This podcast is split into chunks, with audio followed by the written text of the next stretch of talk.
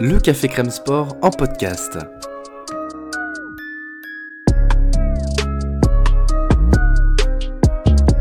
Actualité, analyse, débrief, le CCS, c'est le média qui vous permet de comprendre le sport. Bonjour, bonsoir dans ce nouveau podcast sport de combat du Café Crème Sport. Avec aujourd'hui, ben, on va parler de MMA avec le débrief de l'UFC 288 qui a eu lieu, ben, qui a eu lieu cette nuit, euh, exactement au Prudential Center à New York, dans le New Jersey. Euh, Immortel Patrie de Tony Soprano. Rest peace, James Gandolfini. Yeah, yeah. Drinking dope turned me to a superhero. Yeah. Oh, that's it! Oh! Superman! Oh! Lighten him up at MSG! Oh! Ryan Span knocks Dominic Reyes out cold. No. That is a degenerate.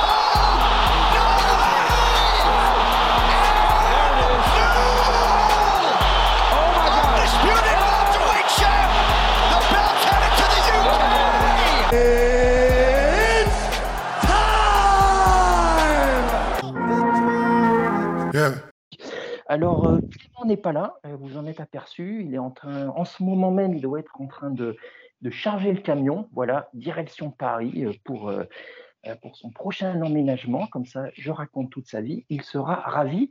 Mais il est suppléé. Alors aujourd'hui, j'ai avec moi une équipe de choc absolue et j'ai intérêt à me montrer à la hauteur. Alors, je vais présenter tout le monde par ordre alphabétique. Comme ça, je vais les susceptibilités seront, resteront saines. Euh, D'abord, ben, on l'a déjà reçu dans le podcast. Il avait brillamment débriefé euh, le combat entre Tony Yoka et Carlos Takam. C'est Arnaud. Salut Arnaud, comment vas-tu? Salut Lionel, ça va, ça va, et salut, salut aux deux, aux deux copains que tu vas présenter euh, très bientôt. Copain, copain, tu parlais pas d'eux comme ça en privé, mais enfin, ça va, ça va se régler juste après. Euh, euh, il n'était pas venu encore en podcast, mais on l'avait eu en space euh, et on est très content de l'accueillir à nouveau. C'est Enzo. Salut Enzo, comment vas-tu? Salut les gars, ça va très bien. Très content d'être là. et, et quelqu'un alors qui est également passé plusieurs fois sur nos spaces et ça fait très longtemps qu'on essayait de, se, de l'avoir en podcast et à chaque fois on n'avait jamais réussi mais c'est enfin fait c'est Nordine salut Nordine comment vas-tu? Salut Lionel, bonjour tout le monde. Ouais, c'était un peu une histoire d'acte manqué ce, ce podcast, on n'avait jamais réussi à le faire. Et finalement, euh, ça, ça se concrétise. Exactement, enfin. Euh, alors moi, quand j'anime, j'aime bien demander aux gens qui sont avec moi, avant de commencer d'entrer dans le détail, euh, ce que vous avez pensé de l'event. D'abord, voilà, euh, avant de vraiment, avant d'analyser chaque combat, est-ce que c'est un event qui, euh, on avait un peu peur pour les prélims, on était plus confiant pour la main carte. Est-ce que dans l'ensemble, c'est un event qui vous a convenu? Arnaud?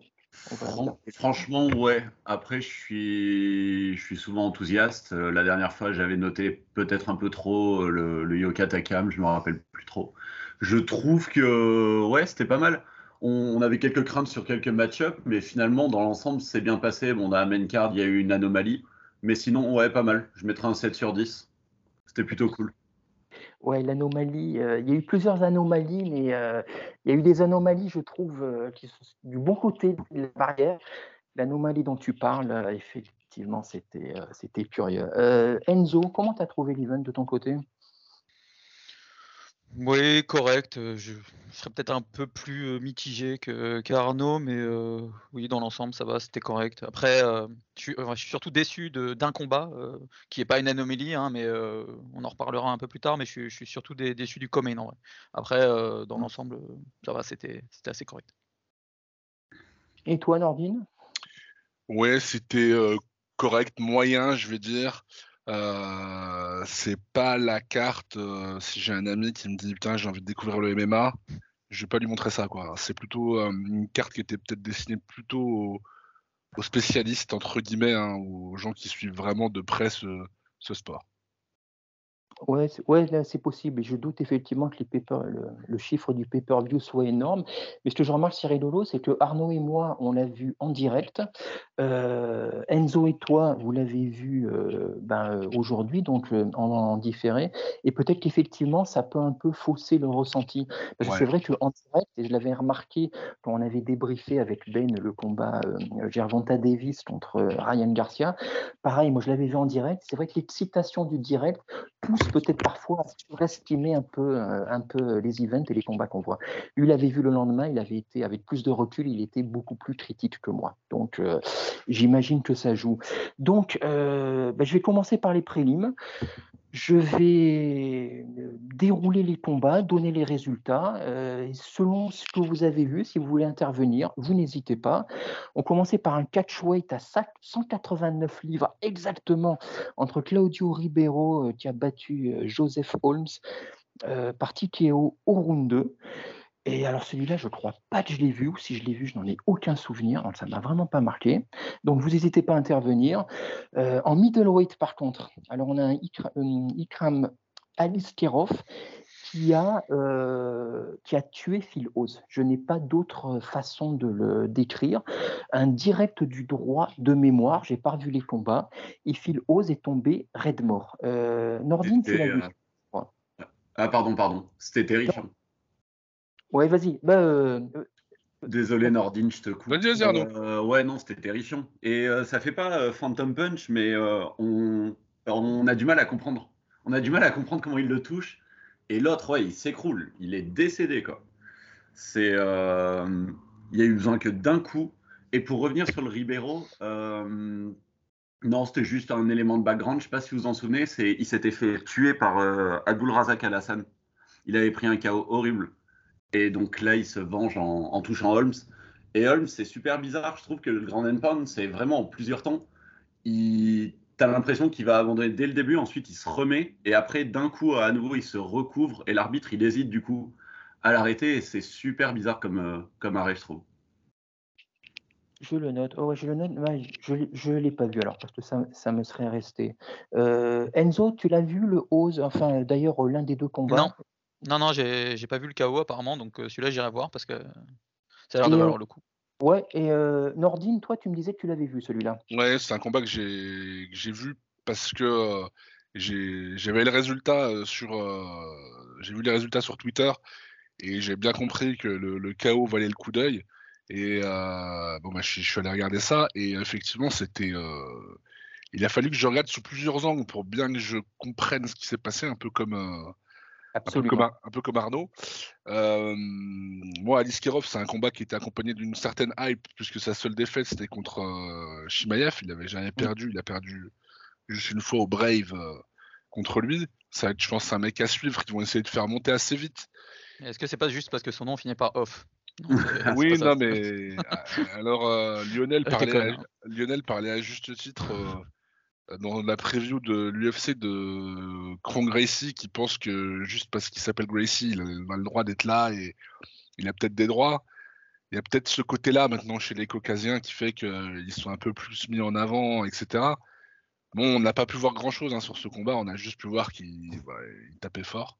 Mais euh, voilà quoi. Quand on fait la comparaison avec, euh, euh, par exemple, euh, bah, moi, Phil Oz, euh, le, le point de, le point de comparaison qui me vient en tête, je crois que c'était contre euh, Nassourdine Imavov qu'il avait combattu et qu'il avait gagné, je crois, euh, Phil Oz. Ouais, en décision. Ouais, en split décision. Euh, ouais, donc c'est- un élément de comparaison, ça. On sait très bien que les MMA, le MMA, c'est pas des mathématiques, mais quand même. Après, on est sur une KT de toute façon où c'est toujours intéressant d'avoir des nouveaux talents parce que c'est tellement pauvre euh, que bah voilà, il, il faut des, des nouvelles têtes comme ça pour renouveler un peu l'intérêt. Et, Ouais, euh, et euh, la, la pink slip chère à- au podcast Octogone, euh, là, je pense qu'on peut l'évoquer pour Philos. Il prend euh, KO au round 1, c'est la troisième fois en 5 combats. Je crois que. euh, mince, kill met KO. euh, Chris Curtis, qui est d'ailleurs insupportable. Et. et Dolidze. Dolidze juste avant. Là, il est coup sur coup sur KO au premier round. Je pense qu'on on peut dire au revoir à ce monsieur. Ouais, exact, exact, c'est vrai. Ouais, ouais, ouais. Euh, ce qui n'est pas forcément rassurant pour Nassourdine d'ailleurs. Mais enfin bon. euh, Euh, il a, il est- juste pour info, il, a une victoire entre temps. Contre Deron Win. Ouais, ouais, ouais. Il a, ouais, il a quand même. euh, C'est pas trois d'affilée, quoi. Ouais, non, c'était, euh, c'était 3 KO euh, au premier round dans les 5 derniers combats. Ah, ouais, c'est ça, ouais, exact. Ouais, voilà. Et juste pour Ah, ouais. terminer, ouais, sur ce combat, moi, c'est exactement comme vous. En voyant en direct, tu comprends pas exactement ce qui se passe. On comprend pas ce qui se passe. Il a fallu un autre angle, effectivement, pour voir euh, la manière clinique euh, dont il l'avait touché. Euh, un- en poids lourd qui terminait les early prelim, Parker Porter a brutalisé, j'ai pas d'autre mot, euh, Braxton Smith. Est-ce que l'un de vous l'a vu, celui-ci? Ouais, moi je l'ai vu. D'ailleurs, euh, je savais pas qu'Arnaud était là et j'ai noté on pense à Arnaud. Euh, Je me suis régalé. Smith- non mais Smith c'est un peu drôle parce qu'il est plus large que haut, franchement j'étais mort de rien. Euh, et bon, c'était une, bon, une bagarre de poids lourd euh, marrante quoi. Je- franchement, il n'y a pas grand chose à en dire. Le, ça finit sur un ground and pound un peu nul, mais euh, bon, ça, ça suffit pour, euh, pour gagner. Euh, Rogan qui à la fin il sort euh, huge victory, il était, il était ouf. Alors bon, j'ai trouvé ça un peu claqué, mais franchement bon ça va, ça, ça se regardait c'était divertissant on va dire. Ouais, moi, franchement, les combats de poids lourd comme ça, si ça dure pas plus d'un round, ça va. Ouais voilà, c'est, drôle quoi. Voilà, généralement, ça devient compliqué quand ils commencent à devoir puiser dans leur cardio et c'est euh, difficile. Puis, je sais pas, Porter, j'ai de la sympathie pour lui, écoute, voilà. Euh, on rentre dans les prélims avec un combat je- des- chez les pailles féminines entre Jandy Roba et euh, Marina Rodriguez. Alors celui-là, je l'ai vu vraiment du coin de l'œil, je vais pas mentir, je sais pas si l'un de vous euh, l'a regardé, je pense pas, sans leur faire injure. Voilà, c'est Nordine Arnaud non plus? Des bribes. Non, non, j'ai pas vu, non. Ouais, non, bon, voilà. Enfin, puis de ce que j'ai cru comprendre, c'était euh, c'était pas mémorable non plus. Euh, en Walter, on avait euh, Chaos Williams, alors qui a battu Rolando Bedoya. Celui-là, je l'ai pas vu, mais par contre, j'ai vu sur Twitter que la décision a fait débat parce que tout le monde a hurlé au vol, et pour une fois, quasi unanimement. Arnaud, tu l'as vu celui-là? Ouais, ouais, du coup, je me l'étais refait justement pour ce que tu viens de dire, en fait, par curiosité. Ouais, je le donne également à Bedoya. Je trouve qu'il touche beaucoup plus. Euh, Il y a de la pression. Après, je comprends pourquoi il tente de, le donner à, Chaos Williams. Mais euh, non, ça va pas. Il y a une impression de dominance, mais non, Be- Bedoya. Après, euh, il faut aussi se méfier de l'idée, ouais, Bedoya, premier combat à l'UFC, on a toujours envie d'être pour prospect, etc. Donc, faut se méfier peut-être aussi de ça. Mais euh, déjà, c'est pas un vol. hein. Dans tous les cas, c'est pas un vol, mais c'est vrai que je le donne, euh, je le donne à, à son adversaire et non pas à Chaos Williams. D'accord. Et ce qui me laisse juste perplexe, tu vois, quand tu vois les fiches, c'est que tu as 2,29-28 euh, pour Williams et un 30-27 pour Bedoya. Euh, quand il y a de tels écarts, tu vois, moi, ça me laisse toujours perplexe ça me donne limite presque envie de, euh, de visionner le combat, tu vois, pour euh, se dire, mais qu'est-ce qui a pu donner un tel, telle différence de vision entre les juges, quoi. Voilà, c'est Si t'as toujours- beaucoup de rounds qui sont close, après ça peut aussi tourner Ouais. dans ce sens-là. hein, pas Ouais, ouais, ouais, effectivement. Chez les light heavyweight, euh, on avait euh, Kennedy Nzechukwu euh, qui a battu Devin Clark. Alors par une espèce de guillotine bizarre debout au round 2. Et moi j'ai beaucoup, alors je vais pas mentir, Nzechukwu je le connaissais pas, et j'ai beaucoup, enfin j'ai bien aimé ce qu'il a proposé. J'ai trouvé qu'il était vraiment, il était agressif dans le bon sens du terme, euh, concentré, et j'ai beaucoup aimé sa façon d'agir euh, avant, pendant et même après le combat. Ça a l'air d'être un type très simple, très humble, euh, très mesuré, et j'ai aimé ce qu'il a proposé. Voilà. L'un de vous l'a-t-il vu celui-ci? Celui-là, je l'ai vu. Également. Euh, Là-dessus, je, je vais te suivre euh, également sur, le, sur Kennedy. Euh, J'ai trouvé que derrière une forme de nonchalance, il en imposait physiquement. Euh, euh, C'était vraiment, il, a, il a avancé, mais tu, tu sens qu'il se précipite pas. Il était, il était toujours calme. Euh, franchement, le, le niveau technique était pas dingue, mais dans l'ensemble, c'était, c'était, c'était assez correct comme combat. La guillotine, elle est, elle est vraiment sale. hein. C'est, on est, on est sur une guillotine bien, bien violente. D'ailleurs, il- ça, ça- ça fait dodo derrière quoi. Non, franchement, je- j'ai trouvé que c'était un combattant très intéressant à suivre en tout cas. Pareil dans une catégorie qui est encore euh, voilà light heavyweight, on est sur des mecs où bah, voilà quand tu as un talent qui, qui arrive, il faut, vaut, vaut mieux le suivre parce qu'il n'y en a pas beaucoup euh, derrière quoi. Absolument. Euh, Nordine, tu l'as pas vu celui-ci? Non, celui-là, je l'ai pas vu. Euh, j'ai euh, pas vu beaucoup de matchs des, des prélims et des early prélims. Donc, euh, Oui, absolument. Et toi, Arnaud, tu étais devant, tu, tu l'as vu Ouais. celui-ci? Ouais, je l'ai vu. Euh, si je peux juste préciser, parce que j'ai écouté euh, podcast Octogone, Octogone et Tatami Connexion, il y a, il y a Thomas qui précise que c'est Ninja Choc et non pas guillotine. Punaise, la nuance est fine quand il l'explique, mais bon, euh, voilà. Ouais, mais- Attends, alors là, ju- juste on en profite, hein, juste je me permets, je fais une parenthèse, je profite, j'en profite pour leur faire un coucou parce que je sais qu'ils écoutent le podcast. Euh, les gars de Tatami, leurs podcasts sont passionnants, passionnants. Ah, Des fois, génial. ils me perdent tellement c'est technique. Bah tu ouais, sens vraiment, ah, ce sont des orfèvres, ah vraiment, hein, tu sens, quand ils t'en parlent, tu as l'impression que c'est la NASA, c'est incroyable. Donc, euh, euh, donc j'irai écouter ça, effectivement.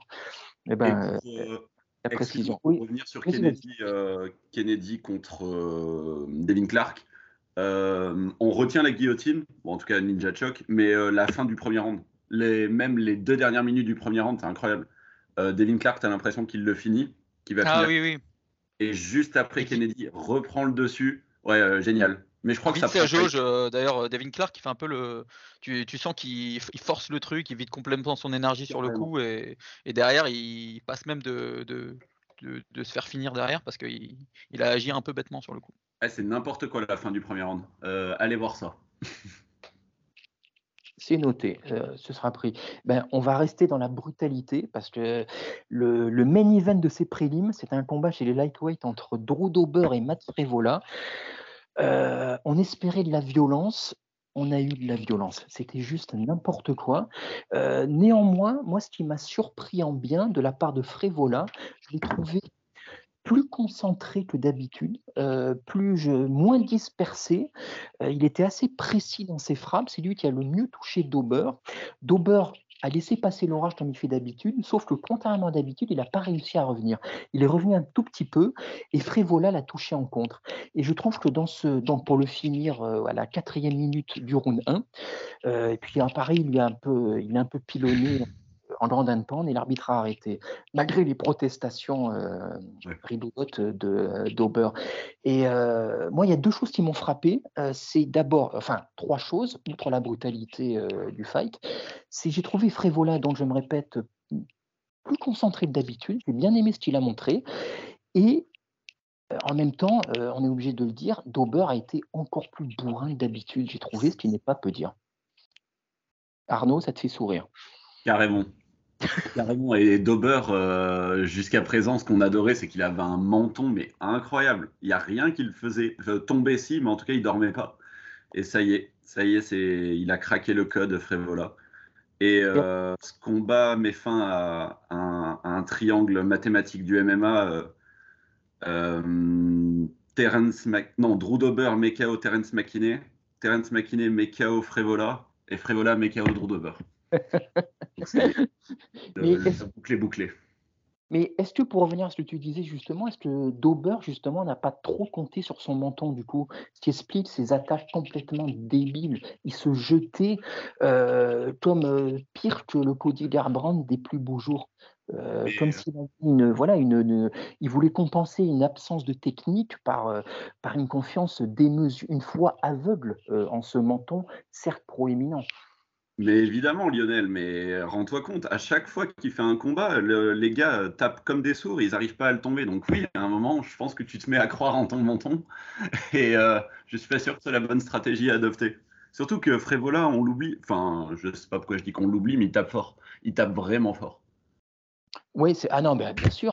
Mais, c'est vrai que tu vois, on en avait parlé dans la preview avec Clément, euh, dans cette bataille des, cogneurs, bah, je pensais que Dauber frappait quand même plus fort et était juste un poil au-dessus. Euh, Nordine, tu l'as vu celui-ci. Ouais, ouais, effectivement, je l'ai vu. Alors, je m'attendais pas à de la poésie hein, pour, euh, pour ce combat-là, mais euh, bon, j'ai pu voir ce que, ce que j'attendais sur, sur ce type de combat. C'est vraiment le, le combat parfait pour, pour les fans, on va dire. Et, euh, et de toute façon, pour ce type de combattant qui mise beaucoup sur son menton, la question, c'est pas de savoir si ça va craquer, mais c'est de savoir quand ça va craquer. Donc, à un moment donné. euh, et le problème, c'est que généralement, euh, une fois que le combattant craque un peu, j'ai un peu peur pour les prochains combats pour notre ami Drew Dober, à voir comment, comment ça se passe. Mais, généralement, ça part sur une mauvaise série, quoi. Oui, absolument. Ouais. Euh, Enzo? Ouais, bah après, euh, j'ai pas grand chose à ajouter. Combat très sympa euh, dans l'ensemble. hein, donc une bonne petite guerre euh, entre les deux. Euh, Frévola très agressif, mais, euh, mais assez précis en contre. Euh, par contre, euh, il, tou- il touche bien. Euh, Dober se fait bien toucher deux fois, euh, une fois sur high kick, une fois sur un Superman punch euh, avant, de, a- avant de se faire arrêter. Moi, j'ai trouvé que le- l'arrêt était un peu prématuré, mais je- c'est ça, ça se discute. Hein. Je suis pas non plus très affirmé sur, sur le sujet, mais c'est vrai qu'il se relève quand même directement. Il a l'air encore, il a très conscient. Donc, je trouvais ça un, un poil tôt, mais je, je sais pas. En fait, Frévola se précipite sur le grand non-pound, donc on a l'impression que, que ça va vite et que c'est fini, mais je, je sais pas, je sais pas si c'était un peu tôt. J'aimerais savoir votre avis là-dessus. Quand, quand Drew Dober il râle, tu sens qu'il euh, quand même il est euh, Après, il a un espèce de spasme. euh, ouais il wobble, ouais, il est pas sur les appuis du tout. Euh, tu sens que ouais c'est le, le fameux moment où tu râles mais que t'es pas tout à fait avec nous. Ouais, je, je- je- je suis d'accord avec Arnaud et franchement, je- pour moi l'arrêt il était pas trop prématuré, c'était c'est bon, ça suffisait. hein. Alors moi, je vais dire exactement, ouais, je suis exactement la même chose que vous. Dober, il râle, mais il a le regard bien vitreux quand même, quoi. Tu sens que Ah ouais. Il a été conditionné pour râler, ne pas arrêter, mais voilà, voilà. Et dans ces cas-là, effectivement, je suis toujours plus, euh, euh, j'en veux moins aux arbitres qui arrêtent trop tôt que trop tard. Je me dis, euh, surtout le grand Pants annonçait ça, il lui a peut-être euh, sauvé Ouais. quelques vies et quelques neurones. euh, C'est donc- comme le c'est comme le takedown automatique quand t'es KO et que tu takedown l'arbitre là et lui il a il a juste râlé. Il a juste râlé euh, mais euh, râlé pour râler quoi. Et il y Exactement. a et il y a aussi ce moment du grand and pound où tu te retournes, où tu te retournes et t'encaisses les coups et à un moment Dober il le fait, il est plus il est plus Mm. là, il se retourne et euh, c'est le moment où il va vraiment prendre tous les coups jusqu'à ce que ça s'arrête donc euh, c'est un peu dur de râler derrière mais euh, c'est très vrai ce que tu dis Lionel comme quoi ils sont conditionnés. Dans l'instant ils savent que ou- enfin c'est peut-être très instinctif hein, le la façon dont ils le font mais tu les verras toujours râler de toute façon donc euh. Oui, non, mais j'ai presque envie de dire que c'est presque sain qu'il râle. Parce que le jour où il râle plus, c'est qu'il y a peut-être quelque chose, euh, quelque chose qui n'est plus là, voilà, de manière instinctive. Euh, moi, après, j'ai juste été perplexe sur le call-out de Frévola qui a appelé Paddy Pimblett. Euh, je sais pas, je comprends pas trop le move. Vous en pensez quoi? Bah, le- bah, il a, il a une énorme hype, donc euh, en soi, Ouais. ça semble pas complètement incohérent. Non, mais ça m'a semblé bizarre, si tu veux, euh, que euh, Dauber, euh, il était classé, euh, Dauber, il était classé 10, je crois. euh, et le mec, alors oui, bien sûr, je comprends. hein, enfin, ce que tu veux dire, euh, une blood, c'est un nom, c'est une, une c'est un nom, c'est une hype. Mais euh, je sais pas, à la place de Frévola, j'essaierai d'aller un peu plus haut. Je sais pas. Enfin bon, après, euh, après on verra, parce que Frévola, Je vais, euh, je vais peut-être enfoncer une porte ouverte, mais je crois surtout qu'il sait qu'il peut le battre. Je crois qu'il sait qu'il peut l'assommer. Et euh, c'est très pragmatique comme choix, non?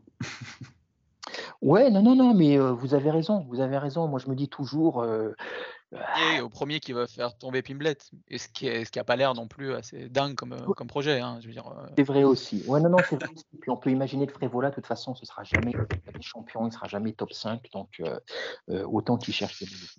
Vous avez raison. Euh, on rentre dans la main carte. Alors, il y avait un.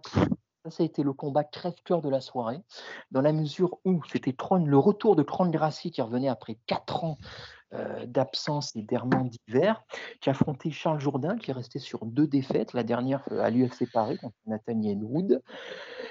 Et alors, euh, encore une fois, dans la prévue avec Clément, on se demandait, moi, on était un peu dubitatif sur un tel retour de Gracie après tant de temps, mais on se disait, si il revient après 4 ans, c'est pour montrer des choses, il a fait des ajustements. Et j'ai juste été, alors, tout en respectant les combattants, bien sûr, en respectant Gracie, mais j'ai été atterré de ce que nous a montré Gracie dans la cage. J'ai vu un combattant apathique, euh, dont le striking, euh, c'est même pas qu'il n'a pas évolué depuis Swanson, j'ai l'impression qu'il a régressé. Euh, aucun takedown, euh, il a combattu n'importe comment, n'importe où. Il C'est attendait qu'une seule façon, c'est, euh, il attendait qu'une seule chose, c'est d'aller au sol, de tenter d'amener Jourdain au sol, mais euh, on avait l'impression qu'il ne savait pas comment amener euh, ce sol. J'ai pas compris ce que nous a montré euh, Grassi. J'ai pas compris pourquoi il est revenu dans la cage pour faire ça. Euh, Enzo, qu'est-ce que tu en penses? Est-ce que tu me trouves exagérément dur ou bien non, euh, non, non, pas du tout. Non, pas du tout, parce que franchement, au bout de 15 secondes de combat, euh, déjà, je me disais, mais il, il est archi lent. Il est vraiment ultra lent. C'est c'est c'est le, le mec le, le mec qui a le striking le plus raide que j'ai vu depuis euh, bah, depuis son oncle en fait, depuis Royce Gracie. C'est non mais c'est c'est un- c'est vraiment avoir un mec aussi euh, aussi monolithique, c'est rare quand même à, no- à notre époque. hein. On est sur euh, un niveau de, de compétence en stri- en striking extrêmement faible. Euh, il avançait mais lentement. On aurait on aurait dit un zombie. euh, ou un mec ou alors un, mec bourré en sortie de bar qui, qui veut qui veut se battre. Mais c'était vraiment euh, c'était j'ai trouvé ça assez pathétique, euh, voilà. Même en termes d'amener au sol, du coup, j'ai pas l'impression qu'il tente un takedown. Il fait uniquement des, des pull guards, il essaie de, le tirer dans sa garde, donc il réussit quelques fois. Mais euh, Jourdain défend très bien euh, en, en- étant calme, et voilà, il, il tente rien non plus, hein, il attend patiemment, mais vraiment, c'est être à ce niveau-là, franchement, c'est- j'ai trouvé ça assez chaud quand même. Ah non, mais de toute façon, euh, la- enfin, je sais pas, s'il s'appelle pas Grassi, jamais il se retrouve sur cette main card, main card d'un event numéroté. Parce que Jourdain était ô combien supérieur debout, il l'a connecté durement euh, euh, en plusieurs instants, et même au sol, euh, il n'était pas ridicule du tout, je trouve. Il n'a rien fait de spectaculaire, mais il a parfaitement défendu. Ouais, il qu'il a défend très bien. Et euh, Grassi, j'ai l'impression qu'à aucun moment, n'avait de solution. Il n'y avait même pas d'envie euh, euh, d'amener quelque chose. T'en as pensé quoi, Arnaud? Carrément d'accord avec vous. Moi, je me, suis fait avoir. hein. Moi, j'ai vraiment cru toute la semaine en le voyant que ça allait très bien se passer. Là, il était, il était ronchon, il faisait l'énervé, il faisait, des pronostics, etc. Et ouais, non, je me suis fait avoir. Et euh, je vais peut-être aller un peu loin, mais si vraiment il rentre dans la cage c'est un gracier, mais euh, ouais, mettez Rickson ou, Royce. hein. Au moins, ça, il y un côté légendaire. euh, mettez le papa. Et en plus, le papa, ouais, Rickson, il était complètement énervé après sa défaite, sa dernière défaite face à Cub Swanson parce qu'il n'avait pas respecté le game plan. Mais là, qu'est-ce qui va se passer? Il va lui arracher la tête. Il a rien fait. Et je me demande si les takedowns sont comptés quand il tire la garde. Est-ce que c'est pris comme un takedown réussi? Je sais pas. Quand il, en- quand il tire la garde de, de Jourdain et qu'il va délibérément au sol. Je sais pas parce que tu te retrouves quand même en position euh, pas dominante du coup. euh, Ouais, clairement. C'est ça qui un peu. Il a même pas, je, je sais pas, il n'y a pas une tentative de single ou double leg. hein, c'est, euh, c'était assez étrange comme. euh, Et puis les, rounds se sont suivis sur le même tempo, sur le même schéma. Euh, Jourdain a contrôlé parfaitement avec des petits combos en anglaise euh, et en, en pied-point très propre. Il a pas non plus forcé le truc. hein, il a, il s'est mis au-dessus de son adversaire. Il l'a géré. Non, franchement, Et on va en parler après, mais un Jujitsuka brésilien sur son dos qui est dangereux, on l'a vu dans cette soirée, quoi. Donc, ouais, hyper frustrant. Et Jourdain, ben, parce que c'est vrai que c'est toujours euh, terrible de parler que de Gracier. Et donc, pas de Jourdain, euh, pas mal. hein. Pas mal, bon combat, bon game plan. J'avais peur que ça commence être la descente aux enfers pour lui, et finalement, ça se passe plutôt bien. Donc, euh, content qu'il rebondisse. ouais, après, je sais pas si c'est ce genre de combat qui, qui est vraiment à noter. Enfin, Significatif, ouais. ouais, est-ce que ça, ça- ça peut voir quelque chose derrière? Je, je suis pas certain. Et c'est super étonnant qu'il ne l'ait pas booké, désolé, je m'éloigne un peu, de, euh, pour Vancouver, Jourdain. C'est étrange. Ah oui, pour qu'il qu'il combatte à domicile. Ouais, Oh. c'est- là, là, c'est bientôt. Ben, et il le book pas, c'est. Je n'ai pas, pas vraiment compris le move. Peut-être que c'était booké depuis longtemps contre Gracie. je sais pas. Mais tu, tu vois, euh, tu t'en parlais, et on, ça va faire la transition avec le combat suivant. Euh, pour Cron euh, Gracie, ça aurait peut-être été un meilleur combat de tomber sur un adversaire type Evloef, gros lutteur qui l'amène au sol, qui le tabasse entre guillemets en grand and pound, et qu'à un moment donné il puisse sortir euh, une soumission euh, Ouais. euh, sortie un peu de nulle part. Parce que j'ai- moi j'ai pas vu le combat, hein, pour être honnête, mais je suppose que voilà, Jourdain il a dû fermer. euh, il a dû verrouiller à Ah, il a fermé, et il, voilà, il était en catenaccio. quoi, Carrément. donc, euh, ce qui est logique aussi, hein, mais Ah, mais le triangle, il risque pas de passer. hein. Il le tente même pas. Pas de triangle, pas de. Non, non, il n'y a, pas- il y a pas une tentative d'armbar, il n'y a pas une tentative de tri- Ouais. triangle, il n'y a rien. Là, c'est, on est sur un full guard tout le long. Quoi. C'est... C'est ça. Mais moi, néanmoins, tu vois, juste pour. Alors, je suis d'accord avec toi, Enzo, quand tu dis que telle victoire n'est pas significative.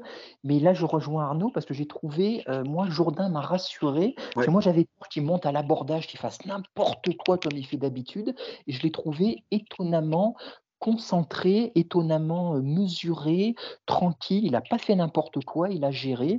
Il s'en est même excusé à la fin, mais effectivement, il a dit, euh, voilà, il ne savait pas en face de lui, ça pouvait rester dangereux. Et, et je l'ai trouvé il a fait ce qu'il avait à faire. Voilà, c'est le genre de combat, tu dois, tu dois le gagner. Est-ce qu'on peut évoquer son call-out? Vas-y, vas-y, fais-toi plaisir. Il va affronter, enfin je dis il va, je, l'espère, je croise les doigts, il va affronter Edson Barbosa. Oh là là, j'ai tellement hâte. Ah, ça va être sympa ça. Ouais, là par contre, je suis pas, ouais, ouais je suis pas, bah, tu vois, il, il, a été intelligent pendant un quart d'heure. Je pense que a quitté juste après. Voilà, écoute, c'est ouais, bah, bon, on verra, on verra, on verra. C'est un profil, c'est un profil qui va donner au moins un combat divertissant. Euh, oh c'est mieux ça qu'un mec justement qui va l'amener au sol et le, pourrir un peu quoi. On a vu que déjà contre Burgos, il avait eu du mal, donc. Ô combien? Et juste, je terminerai, j'ai vu passer un tweet qui disait, euh, euh, en gros, que c'était un gars américain qui disait qu'il avait plus envie de voir Gracie euh, à l'UFC, tout simplement. Si c'est pour nous offrir ce genre de choses, tu as l'impression qu'il a juste plus envie, en fait. Voilà, c'est tout. C'est tout. Le mec, il est plus là. Et puis, et voilà. Et juste, cette question qui n'a pas de réponse, pourquoi revenir après quatre ans d'absence pour montrer ça? C'est pas, pas, un problème d'argent. Hein. Je comprends ça, pas. Ça dépend le chèque, hein, je, sais pas. Ouais, peut-être, peut-être. Parce que des, des Jujitsuka, euh, Demian Maya ou Jacare Souza, ils, étaient pas, ça se passait pas comme ça. Alors oui, Jacare, il avait, il, frappait comme un âne. Et mais Demian. Demian Maya, c'est My à côté. Hein. C'est là, euh, on était sur. Euh, vraiment. Ouais, c'est chaud, c'est chaud. Euh, alors là, on va passer à l'inverse absolu, même catégorie des plumes. Alors, de combat qui a été plusieurs fois booké, rebooké, machin, parce qu'on devait avoir donc euh, Mitchell contre je ne sais plus qui. Euh, je m'en ai dessus auprès de lui, l'adversaire avait déclaré forfait. Donc, Evloef a pris le short notice. Mitchell, à son tour, déclare forfait. Donc, on a Diego Lopez qui sortait de quasiment nulle part, qui a pris le méga short notice en cinq jours.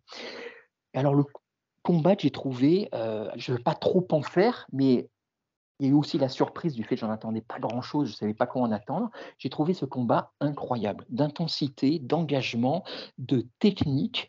Et même si Lopez a perdu, puisque donc euh, Evloef l'emporte au point, 29-28 x 2 et 30-27, que je trouvais exagéré, mais euh, moi j'ai kiffé euh, ce que, nous a montré Lopez, hyper balèze, très agressif, bon striking. il agressait Evloef dans le bon sens du terme et une technicité au niveau du sol, une explosivité. Euh, ben, euh, Nordine, toi qui es spécialiste du sol, qui adore ça, qu'est-ce que tu... je sais que tu as beaucoup aimé le combat. Ouais, je ne suis pas spécialiste, hein, j'aime bien, mais je suis pas du tout. Contrairement à nos amis de Tatami ou à Samir, je suis pas un spécialiste loin de là. Mais euh, non, non, j'ai beaucoup aimé ce combat parce que c'est vrai que ça faisait longtemps que j'avais pas vu un, un Jujitsuka sur son dos être aussi, aussi offensif. Euh, j'ai aussi beaucoup aimé le combat parce que ben, forcément, Evloef, euh, il a joué le jeu, entre guillemets, même si euh, je pense que ça aurait pu lui coûter très cher. Moi, je pense, si j'analyse le combat hors, hors le fait que c'était un très beau combat et que c'était vraiment très agréable à voir, Evloef, je pense que dans le dernier round, il sait très bien qu'il a pris le 2, il sait très bien qu'il a pris le 3 il peut avoir un doute sur le 1, même si pour moi c'est Lopez qui le prend. Il doit se désengager. Il doit pas, il doit pas rester comme ça euh, à 50 secondes de la fin euh, à coller euh, Lopez. Il doit sortir, il doit se relever. Il doit échanger un peu. On n'est vraiment pas passé loin d'un scénario à la Abdul Abdourakimov contre contre le combattant polonais au, au Ares pour la ceinture des, des mmh. middleweights. Ça aurait pu lui coûter très cher. Euh, sinon, oui, vraiment, le combat était excellent. Pour moi, c'était le plus beau combat de la soirée et de loin. Je sais pas ce que vous, vous en avez pensé, mais euh, c'est très agréable. Oui, je suis. ah, euh, alors, avant de redonner la parole à Arnaud et Enzo, je suis, alors, je suis tout à fait d'accord avec toi, mais est-ce que tu penses que pour toi, c'est vraiment une erreur de Evloef Ou moi, quand je l'ai vu en direct, euh, j'ai surtout l'impression que Lopez, même crevé, parce que là, le short notice s'est fait sentir, parce qu'après le premier round, il avait plus de cardio, clairement, il était carbo. Et euh, moi, j'ai plus ressenti que c'était, malgré tout, le genre de gars, un peu à la Brian Ortega, qui, même quand il est au bord de la mort, il reste quand même dangereux. Tu n'as pas le droit de lui laisser un petit doigt en pâture parce qu'il peut te soumettre avec ça. Alors oui, je suis entièrement d'accord, Lionel, mais c'est Evloev qui, initie le takedown. Tu vois ce que je veux dire? Il aurait très bien pu le boxer. Il était, il était quasiment. euh, je pense qu'il était bien entamé. euh, Lopez a été bien cuit. Euh, en anglaise, je pense que il commençait à prendre le, le dessus assez, assez largement. Après, on va pas se plaindre qu'il y a un excès d'engagement de la part d'un combattant, mais en tout cas, Lopez, il était dangereux jusqu'à la- pour le coup jusqu'à la dernière seconde. Et il y a cette image où il, il a la, la- la clé de genou et il tire comme un malade sur, euh, sur le genou de d'Evloev. Je pense que si le combat dure 30 secondes de plus, ou ça, ça peut peut-être taper. Même si Evloev n'avait pas l'air en, Ouais, il, Euh, faisait des il signes de tête, hein, d'ailleurs. et- Ouais, il avait pas l'air de plus en difficulté que ça, mais bon, euh, je me demande s'il y a une partie de bluff ou pas, mais euh, en tout cas, c'était un combat très très agréable. Arnaud, Enzo? C'était euh, c'était génial, j'ai adoré. Et j'ai beaucoup aimé ouais, qu'il tente tout ce qu'il tout ce qu'il pouvait tenter. Il l'a fait. Après, euh, clairement, il gaze, euh, il gaze à 4 minutes du round 1 et après, il n'y a plus rien. Et euh, c'est vrai qu'ensuite, c'est plus un. On attend le Hail Mary euh, pour essayer de le de soumettre, mais euh, il n'y a plus rien dans le réservoir. Après, on lui en veut pas. Il le prend en 5 en cinq jours. D'ailleurs, c'était Bryce Mitchell contre Jonathan Pierce à la base. D'accord, non, merci. Et, euh, et Evloef, ouais, à la fin, j'en conclus, j'en parlais avec, euh, avec un pote, je lui, euh, je conclus sur le fait que Evloef, il a des coronesses, en fait. Là où Nordine souligne davantage son, le fait qu'ils sont intrépides, et c'est vrai que c'est pas très réfléchi, parce qu'il reste debout. Bon, il le finit pas parce qu'il n'est pas capable de finir son assiette, Evloef. Il a jamais fini personne à l'UFC. euh, la dernière fois qu'il met un KO, enfin un finish, c'est en 2018. Mais euh, en tout cas, il, s'assure un, combat beaucoup plus calme s'il reste debout et il continue d'aller au sol. Alors il est hyper serein peut-être, super serein et peut-être qu'on a appris des choses sur sa défense, hein, sur sa défense au sol. Mais alors pour toi, c'est un, euh, euh, ce serait quoi alors? Ce serait une envie de faire le spectacle? C'est un problème d'ego? C'est qu'il voulait vraiment le terminer? Juste envie de se battre? Une mauvaise gestion? Euh, Je pense plutôt que c'est dans son logiciel, c'est écrit comme des ça. automatismes un peu. Ouais, c'est son logiciel, c'est celui-ci. Il combattra toujours comme ça. Si, si vous regardez ses combats, c'est constamment la même chose. Euh, pressure, pressure, pressure et takedown. Et, euh, et il n'a pas l'air particulièrement peureux au sol. Donc, euh, écoutez, là, ça lui a ré- réussi. hein. Ça prouve que le armbar, il passe pas. Le knee bar, il passe pas. Et Kimura. La La Kimura, Kimura, ouais. il passe pas. Punaise, euh, ouais, c'est vrai que la Kimura, oh là là. Ouais. Il Parce est- que Lopez, il a, il a- Lopez, il a, il a tenté euh, quasiment toutes les formes de soumission possibles. hein. Ouais, c'était un, c'était un tuto super agréable. Enzo, pour toi aussi, c'était le, Ouais, le. Combat de la soirée Pas grand chose à ajouter. hein. C'était un combat très, très bon combat, très cool, varié. Phase de sol, euh, phase debout. Il y, a eu, il y a eu à peu près tout. hein. Euh, Il y a eu des, des, des- des tentatives de soumission. Il y a eu un knockdown au début. D'ailleurs, euh, dès le début, Lopez touche très bien et Evloef euh, est tout de suite en difficulté. Non, c'était c'était vraiment, vraiment très cool. Je vais, je vais, pas, je vais pas répéter ce qu'ont ce qu'ont dit les copains. hein. C'était c'était très sympa. Après, je connaissais pas. C'était son premier combat, Lopez, à l'UFC Ouais. Ouais, de- bah, c'est sûr que là, il fait une grosse impression. Et d'ailleurs, beaucoup de gens parlent de lui aujourd'hui. Donc, euh, j'imagine que ça va le mettre dans des bonnes conditions pour la suite. Absolument. Bah, du coup, alors, parfaite transition. Euh, Qu'est-ce que tu imagines euh, comme suite pour lui? Qu'est-ce que tu espérais euh, pour lui et pour euh, Evloef d'ailleurs aussi? Là, je vais plutôt lancer Arnaud parce que je connais pas assez bien les, les réservoirs des catégories euh, de, de l'UFC pour ça. Mais euh, ouais, j'ima- Euh, j'imagine qu'ils vont y aller quand même tranquillement malgré la perf un peu, un peu spectaculaire. Ouais, je pense que Evloef, tu... ils vont lui mettre un top 5, je pense. Et euh, Lopez, non, franchement, j'en ai aucune idée. Enfin, je pourrais lâcher des noms, mais euh, hum, c'est trop. Enfin, c'est même pas. C'est trop dur de- d'essayer de pronostiquer Lopez, je sais pas. Je serais l'UFC, en vrai, je, le- je lui mettrais un mec assez abordable pour le faire briller. Parce que euh, tu sens qu'il y a un truc sur lequel tu peux surfer avec ce combat-là quand même. Ouais, carrément. Carrément. Bah, si on regarde euh, Evloef, ouais, Topuria, il est booké. Shikadze, je crois qu'il l'est. Zombie, tout le monde le réclame. Qatar, euh, je ne sais plus. Emmett, il est booké. Allen, euh, il sort de, de gros problèmes. Ortega, et après, tu montes direct à Holloway, Rodriguez. Donc, ouais, Evloef, il peut. euh, Evloef. euh, Bah, ça peut qui a- faire Allen, hein, qui, a, qui a combattu il y a pas longtemps aussi. Ouais. Ouais, vu que, Qatar. vu que ouais, ils vont se reposer à peu près en même temps, euh, ça, ça, se co- ça coïncide, ouais. Le Evloef Allen, pourquoi pas. Et euh, toi, Nordine, je vais alors du coup euh, tourner la question d'une d'une- d'une autre façon un petit peu. Euh, à défaut d'un nom particulier, est-ce que tu imagines euh, Lopez pouvoir aller haut dans la catégorie avec ce qu'il nous a montré? Alors, déjà, je, je suis même pas sûr que c'est sa, sa vraie catégorie, on sait rien. Enfin, je... Parce que je me dis, s'il est Ouais, arrivé il, en- était, il était grand. hein. Ouais. si- Ouais, mais tu vois, il a il- un short notice de 5 jours. Est-ce qu'il a cuté? Est-ce que tu vois Est-ce qu'il était déjà au poids? Est-ce qu'il était prévenu que en cas de. Mais euh, ce que j'imagine pour la suite, alors euh, attention au trompe-l'œil, parce que c'est parfois plus simple d'arriver en, en short notice et de ne rien avoir à perdre contre euh, un top 10 de la catégorie. Et, euh, euh, à voir, je sais pas s'il a de la lutte, parce que là, on a bien vu que le sol était archi efficace, mais est-ce qu'il y a les takedowns derrière pour pouvoir amener le combat dans, cette zone-là? Faudra, faudra voir ça. Debout, ça avait pas l'air, dégueulasse non plus. Il a quand même bien touché euh, dans le premier round. Donc, euh, je pense que c'est un combattant qui va pouvoir faire son, son bonhomme de chemin. En plus, il a sauvé un combat, donc ça, Dana White, euh, généralement, c'est quelque chose de plutôt positif pour lui. Il a accepté, il a délivré. Il lui a donné, euh, il lui a donné les 50 000. Enfin, je passe Ah, 50 voilà. 000, mais il lui a donné son bonus de victoire. Ouais, ouais, voilà. Donc, euh, Ah, il est pas dû pour rien, ça. va, il avait pas le camp d'entraînement à payer là. Là, il est bien. Ouais, très bien. Et euh, non, à- à- en tout cas, à revoir. Contre qui, je sais pas, dans quel contexte non plus, mais euh, euh, c'est un combattant sur lequel j'aurai un, œil à l'avenir. Absolument, et je, je conclurai sur ce combat juste. euh, Moi, Evloef m'a fait euh, presque peur dans, son, dans sa façon de ne rien exprimer. Voilà, c'est le mec, tu as l'impression, il lui pliait la jambe en 12 et tu avais l'impression qu'il se passait rien.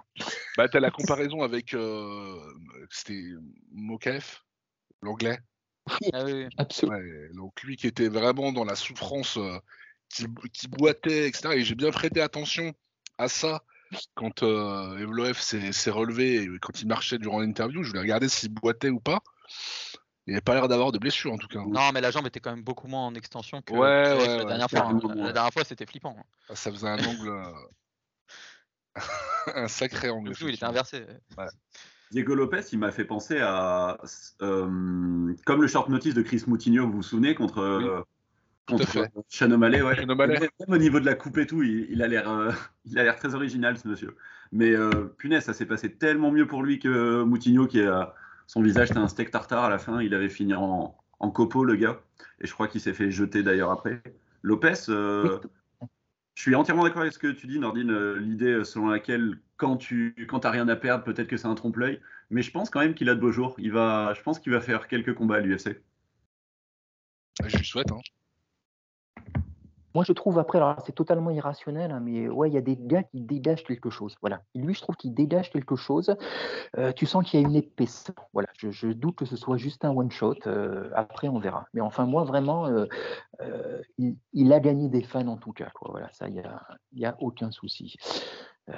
On passe chez les, bah, on retourne chez les pailles féminines avec Jessica Andrade, la brésilienne qui affrontait Yann Xiaonan, la chinoise. Alors moi, dans la preview, j'avais, j'étais parti du côté de la chinoise, mais c'était un peu plus un acte de foi parce que histoire de voir de nouvelles têtes. Et je ne sais pas ce que vous en avez pensé, mais dès le début, Ah euh, grave. j'ai trouvé qu'on a vu vers là où allait tourner le combat. Voilà, tout de suite, tout de suite, tout de suite. Euh, C'était super impressionnant. Vraiment, euh, moi, c'est la combattante qui m'a le plus impressionné euh, sur cette carte.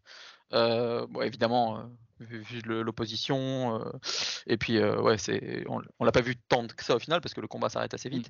Mais euh, de ce qu'on a vu, franchement, elle m'a- vraiment impressionné. Un striking très propre, les low kicks qui claquent vraiment bien, le jab sec, le jab au corps. Non, vraiment, Andrade, elle a pas existé en fait. Genre, franchement, par moment, on aurait dit Vanderlei et Silva à, à lâcher euh, du, du à brûler comme ça dans, enfin dans, dans ses plus mauvais jours, hein, mais euh, du coup à, à, à brûler dans le vide et euh, elle s'est fait contrer dans tous les sens. Le, derrière le, le KO il est, il est magistral. Non franchement super perf. Je... Ah, puis en plus, elle a l'air énorme pour la catégorie. Ouais, J'ai ouais. l'impression qu'il y avait deux catégories d'écart. Euh, Arnaud, Nordine? Moi, je. Non, je t'en prie, Nordine, vas-y. Non, c'est juste pour dire que ben, j'ai l'impression que euh, Jessica Andrade, elle, elle progresse pas, voire peut-être elle régresse. Et euh, ben, en- à côté, la, concurrence, euh, la concurrence, elle, elle, elle taffe quoi. Donc tu vois, euh, les, les contres de la, les contres de la chinoise, j'avais vraiment l'impression que c'était vraiment travaillé. Donc euh, il y avait un bon timing, etc.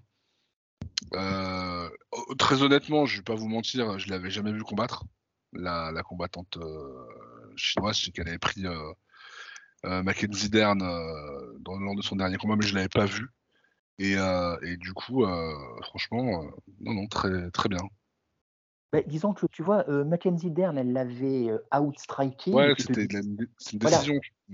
Voilà, oui, oui tu- euh, absolument, mais tu te disais, c'est normal, c'est Dern, elle ne sait pas combattre, elle a le même striking que Gracie, donc à la limite, c'est dans la logique des choses.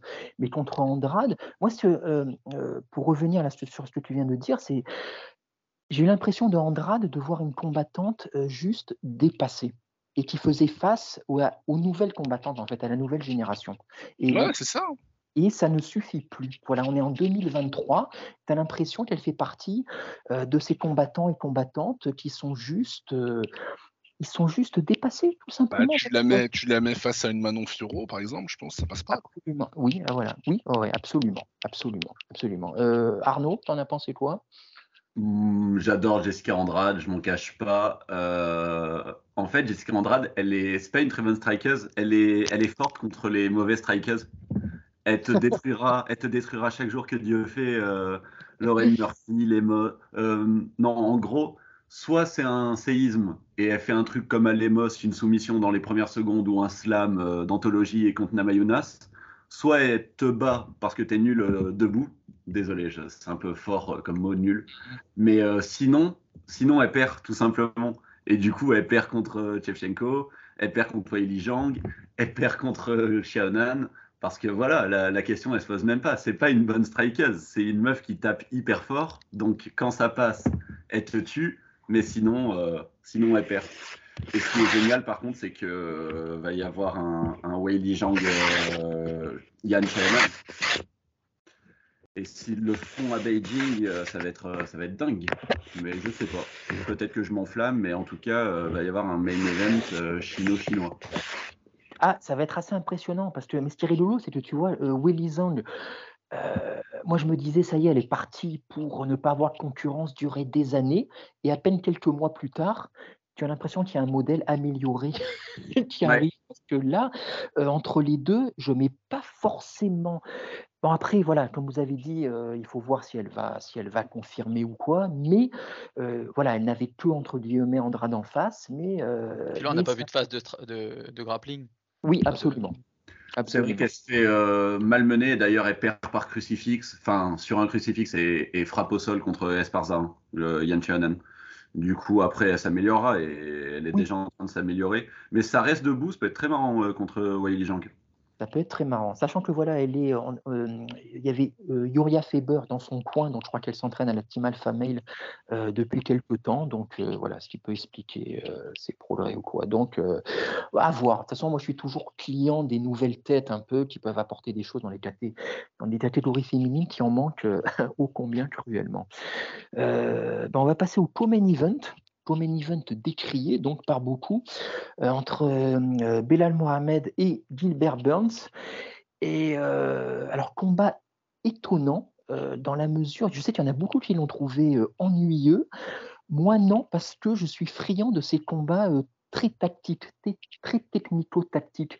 Et je peux comprendre que ça puisse ennuyer, mais moi j'ai été épaté par ce qu'a fait Bellal, c'est-à-dire c'est, je trouve, le meilleur combattant pour faire déjouer ses adversaires, pour mal faire combattre euh, les gars qu'on a en face de lui.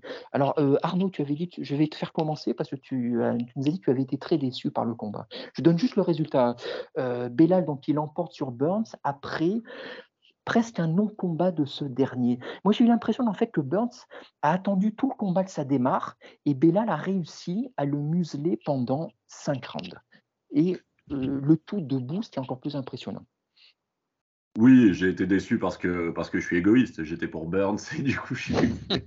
Mais euh, là, encore une fois, c'est un peu comme avec Jourdain et Gracier. Euh, il faut. De, donnons, du respect à, à Belal Mohamed. C'était incroyable. Il, était su, il a vraiment géré. Il a gagné en confiance là euh, de, depuis quelques temps.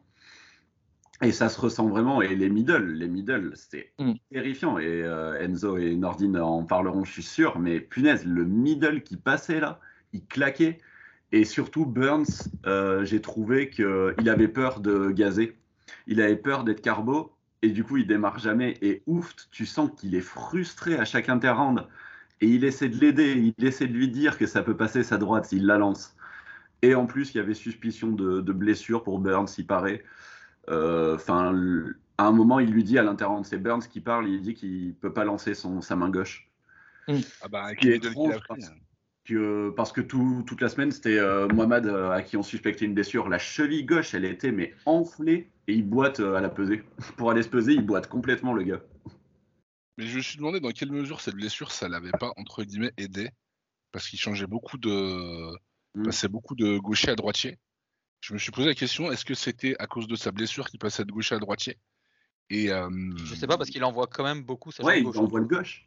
ouais, je sais pas. Il envoie le pied blessé. C'est ça qui est bizarre. Ok, ouais, oui, oui. En, tout cas, euh, ça a beaucoup perturbé euh, Burns. Euh, son coin lui a dit à plusieurs reprises, il lui a dit mais à chaque fois qu'il change de garde, ça passe derrière et c'est là que tu vois que bah, avoir un bon entraîneur c'est quand même vraiment quelque chose d'utile, hein, parce que euh, c'était un conseil qui était, euh, qui était très judicieux, mais c'est vrai que Burns, il n'a pas, pu, il pas pu démarrer. Après, euh, c'est un, short notice. Burns, il a combattu il y a vraiment très peu de temps. On va savoir dans quel état il était quand il a appris le, le combat, tu vois, je sais pas, c'est compliqué. Hein. Franchement, oui, mais je m'attendais, je suis, tout à fait d'accord avec ce que tu dis, mais je m'attendais à Moi, ce qui m'a surpris, et, et, là où j'ai trouvé où Bella a vraiment eu le game plan parfait, je m'attendais à plus d'agressivité, tu vois, de la part de Burns. Il n'a jamais réussi à rentrer. Et je trouve très, très intelligent ce qu'a fait Bella là-dessus, justement. Il lui cassait la distance. Dès que Burns essayait de rentrer, bah, c'était comme vous l'avez dit, low kick, middle kick. Et tu as l'impression que Burns, enfin moi j'ai l'impression qu'il avait, qu'il avait peur en fait, qu'il ne savait pas quoi faire, il ne savait pas comment aborder Bellal. Comme j'ai envie de dire, quasiment tous les adversaires avant lui en fait. Moi à chaque fois c'est cette impression de Bellal de combat qui ne commence jamais vraiment. Une fois que le, combat se termine et les adversaires en face se retrouvent un peu idiots en disant mais euh, qu'est-ce qui s'est passé? rythme. Oui, non, mais c'est ça, exactement, exactement. Je, euh, je veux rien enlever à, à, à Belal euh, Mohamed, mais c'est vrai que j'avais vraiment l'impression, moi, que Burns avait peur d'engager en se disant j'ai pas fait de prépa, j'ai pas le cardio pour, il faut pas que j'y aille maintenant, je vais faire. Et finalement, il a jamais pu le faire. Après, effectivement, là où on peut, euh, on peut souligner les, les, qualités de, de Belal, c'est vraiment sur le, le fight IQ. C'est-à-dire qu'avoir un, un, mec qui a un game plan comme ça et qui s'y tient vraiment de A à Z, c'est assez impressionnant. Euh, et, et, mine de rien, la progression quand même, parce que même ne serait-ce qu'en en, striking, euh, quand on le voit au début de sa carrière et qu'on le voit maintenant, il y a quand même une sacrée évolution. Enzo, t'en as pensé quoi? Bah, moi j'étais de la team déçue hein, sur, ce combat-là. Franchement, après le, contexte peut expliquer cette frustration aussi des, spectateurs parce que bah voilà, on rappelle le Ramadan pour Belal, le, fait que Burns avait combattu il y a seulement un mois. Donc c'est vrai mettre cette affiche-là à ce moment-là, c'était c'était une déception en soi et le combat a couché euh, bah, de, pas vraiment de ce qu'on attendait au vu de, des classements et de, du type de combattant. Quoi. Moi, je, je, m'a pas plus impressionné que ça. J'ai trouvé qu'il avait fait le taf, il s'est mis au-dessus de son Comme disait Arnaud, euh, comme l'a dit aussi Nordine, il fait déjouer, déjouer clairement euh, Burns. Mais euh, il me restera un goût amer. Je, Burns, il a l'air assez rapidement cramé. Tu sens qu'après, sur la fin, il tente uniquement le. Il veut y aller sur un contre et toucher sur un coup, mais il a aucune solution. D'ailleurs, tactiquement, il a aucune solution. Quoi. Genre, Belal, Belal il, a, il a pas fait, il a rien fait d'extraordinaire. Il a, il a très beau travail sur le middle middle, middle gauche. Euh, donc il change de garde, il balance son middle. Mais à un moment donné, même en MMA, c'est pas interdit de bloquer un middle. Hein. C'est, je sais pas, c'est. Non, mais ça se voit pas beaucoup, c'est vrai. Peut-être que c'est par rapport au risque de takedown, etc. Mais, mais c'est vrai que euh, quand ça passe aussi souvent, bah, tu as le droit de lever la jambe pour le bloquer de temps en temps. Quoi. Il n'y a pas tant, tant de tentatives de takedown que ça aussi de la part de Burns. Je, ouais, le combat dans l'ensemble m'a déçu, la prestation de Burns aussi, mais ça peut s'expliquer. Voilà, il combattait il y a seulement un mois face à Masvidal. Ah, on a quand même deux combats très différents de, de sa part entre les, euh, sur, sur, ce mois. Hein, là, oui, absolument. Mais alors dans ce cas-là, est-ce qu'on peut, est peut pas dire que c'est un peu une faute professionnelle aussi, tu vois, parce que c'est un peu de sa faute aussi dans ce cas-là. Parce que j'entends tout ce que vous dites, mais si jamais il avait, il avait peur de gazer, tu vois, mais dans ce cas-là, ne prend pas un combat, même s'il y avait le title shot euh, euh, à l'horizon, ok, d'accord, il n'y a, a, aucun souci, euh, ça fait toujours une paye, mais si tu arrives sans game plan, sans plan B en tout cas, et qu'en plus tu as peur de gazer rapidement ce qui est arrivé, ça devient, ça devient limité, je trouve. Et même si ça ne fait que confirmer un peu ce qu'on connaît de Burns, combattant très généreux, quand ça part à la guerre, il est là, mais en fait, il n'en faut pas beaucoup pour le déstabiliser, j'ai l'impression. Je ne sais pas ce que vous en pensez. Non, clairement, je me, je me demande à quel point euh, lui et, Bellal ont flippé que, que Colby euh, le prenne, mais j'ai l'impression qu'il le prend dans tous les cas. J'ai l'impression que Dana White a confirmé que quand bien même euh, Bellal vient de gagner, c'est quand même d'abord Edwards Colby et ensuite euh, Belal euh, Edwards. Euh, non, mais c'est ce qui était prévu dès le départ. Edwards hein. gagne, gagne, Colby. Et, excuse Nordine, je pas entendu. Tu dis c'est ce qui était prévu dès le départ. C'est que ouais. Colby va prendre le, va avoir le title shot et ensuite le vainqueur de Edwards Colby prendra le vainqueur de Burns Ouais, mais tu vois, toute la semaine, ils en ça parlent. fait beaucoup d'attentes. Euh, hein, si jamais je fais un finish euh, spectaculaire, je pense passer devant Colby. Et tant Burns que Bellal disait ça. Et j'ai l'impression vraiment qu'ils y croyaient. Mais euh, non, je pense que Colby le prend. Et enfin, ils avaient l'air un peu euh, ouais, délusionnels. Du coup, c'était bizarre. Les promesses n'engagent que ceux qui y croient, hein, comme disait. C'est ça. Et Après, le timing de l'annonce du combat de Colby Sterling est un peu. Sterling, Edwards est un peu foireux parce que du coup, ça, là, ça va faire patienter quand même le prochain euh, longtemps. Quoi. La, la Bellal, en, en l'occurrence, il doit attendre que l'annonce du, du, fight de Colby soit faite, que le fight soit fait, ouais. et ensuite lui prendra le vainqueur. Et ça semble une éternité en vrai. Alors qu'ils auraient potentiellement pu facilement faire euh, des sortes de demi-finales en ou alors euh, ouais, en prenant par exemple, bah, tu as aussi Shafkat qui est, mmh. qui, est, qui, est, qui est, dans cette liste de potentiels prétendants. Donc il y avait quand même moyen de pense, de la part de l'UFC de s'en tirer un petit peu mieux dans, dans les hiérarchies de cette catégorie. Ouais, je pense que si tu dis à, à, à Mohamed, il faut que tu reprennes euh, Rakhmonov derrière, je pense qu'à mon avis, euh, il, il, va dire non, mais je vais attendre en fait. C'est pas grave. tort. là, je pense que c'est Burns, c'est à mon avis, qui va faire les frais de ça et qui va lui ah peut-être ouais. devoir prendre Rakhmonov. Euh, en... Punaise, Chimaev et ensuite Rakhmonov. Mais de toute façon, il a, il a trop de coronets pour son propre bien, Burns. Et, ouais, euh, et, en plus, il faut souligner que c'est un molosse, euh, Mohamed Burns, c'est un lightweight qui monte euh, à la base. Bon, ouais, ouais, bah ça s'est vu hein, quand même. Hein. Ça, non, vu, ça s'est vu. C'est un de ces morceaux de barbac, Belal Mohamed, ça va pas du tout, il est beaucoup trop imposant. Et par contre, si on le revoit contre Edwards, bah, on l'a déjà vu ce combat là, le Belal Edwards. Parce qu'à l'époque, et punaise, Edwards, il lui roulait dessus. Je sais pas si. Alors là, il a plein de confiance, Mohamed et tout, mais il n'y avait pas photo. Hein. Bah alors, je le trouve lent quand même dans, dans, dans l'idée. Hein. Face à Edward, il, manque, il risque de manquer de vitesse. Hein. Voilà, bah, ah, c'est exactement ce que je vais vous poser par la suite comme question. Si jamais euh, Bellal contre Colby ou Edwards, vous imaginez ça comment? Enzo, tu avais commencé, vas-y. Bah, Colby, j'aimerais beaucoup dans l'idée, parce que je trouve, en fait, Colby, c'est, bon, on connaît tous le personnage, mais c'est un mec qui n'a pas affronté beaucoup de cadors de la KT, en vrai. Donc, il y a pas mal de confrontations intéressantes à faire.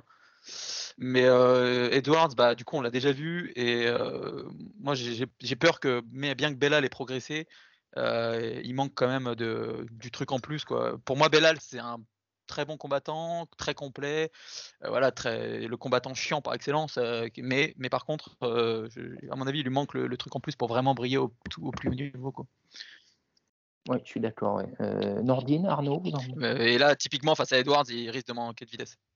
Bah, surtout que juste, avant de vous passer la parole, je m'excuse, je, je, rajoute juste, tu dis que Bellal s'est amélioré, c'est vrai, il a de la confiance, mais Edwards aussi, je trouve. Carrément. Clairement. Ah bah oui. Si, si jamais il affronte Colby, je pense qu'il aura plus de chance parce que je vais le faire à l'envers. S'il affronte Edwards, il faut qu'il lutte et l'amène au sol parce qu'il reste debout, il se fera tuer ou quelque chose qui y ressemble. Et c'est un, bon lutteur défensif, mais pas forcément offensif à mon sens. Donc face à Colby, s'il doit résister au, au takedown et ensuite essayer de le fumer debout, il a ses chances face à Colby. Mais par contre, contre Edward, c'est l'inverse. Il faut qu'il ne reste pas debout et je pense pas qu'il en soit capable. Donc euh, il a tout intérêt. En tout cas, il, il, aurait beaucoup plus de chances contre Colby. Nordine? Ouais, alors moi je le vois pas battre, euh, je le vois pas battre Edwards. Euh, contre Colby, euh, je suis pas certain que ça ferait un combat euh, des plus passionnants, mais bon, à voir, pourquoi pas. En tout cas, ça sera vraiment, euh, ça sera deux visions de l'Amérique qui vont s'affronter, quoi. Là, c'est soci socialement, c'est intéressant. Hein. S'il y a, s'il y a Bellal contre Colby, ça va être un truc de malade. Mais ouais, je, je, je, vois, moi, je vois pas Colby battre Edward de toute façon, donc non. je pense que Edwards il va conserver son son titre encore quelques temps. Voilà. Et, comme en plus, ce nous a, bah, Shimaev, il est plus là, a priori. Et, euh, a un, un, peu marqué le pas, ouais, effectivement. Ouais, ouais, ce ouais parce que j'ai vu que Dana White avait dit qu'il était d'accord pour organiser euh, Ousmane Shimaev, mais euh, chez les moyens, pas chez les Walter. Parce que je pense qu'ils savent pertinemment que ouais. Il fera plus jamais le, il fera plus jamais le point à mon avis. Il veut, il veut pas voir grandir ses enfants, Ousmane en fait. ouais, c'est ce que j'allais vous dire. Ousmane en moyen. Ça a peu d'intérêt en fait. Ce, ce, ce combat, ça n'a aucun intérêt, ni pour ouais. euh, Ousmane, ni pour euh, Shimaev en vrai. Wow, ça a l'intérêt pour Shimaev de lui donner un grand nom. Bah ouais, ouais mais un grand nom, pas dans sa KT, en fin de parcours, c'est un peu, ouais, je suis sceptique quand même. Ouais, c'est bizarre. Mais c'est un truc qu'on remarque souvent à l'UFC, c'est qu'une fois que les champions ne sont plus champions, il y a souvent une dégringolade et euh, ils, versent un peu dans n'importe quoi. Ouais, c'est curieux. Je sais pas. Je... On en reparlera en temps voulu, mais c'est euh, effectivement bizarre.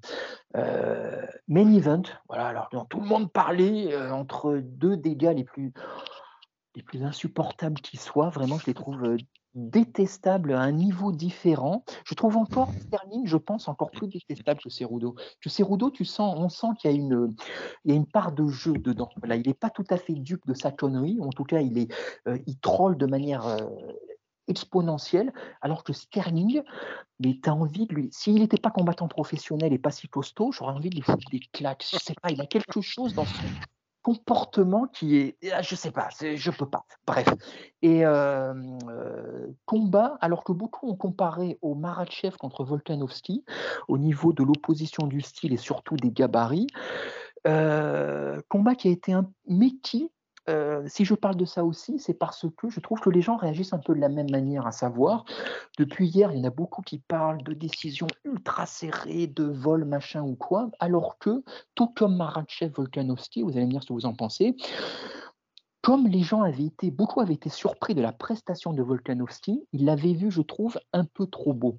Ils avaient vu le combat un peu plus serré qu'il n'était en réalité.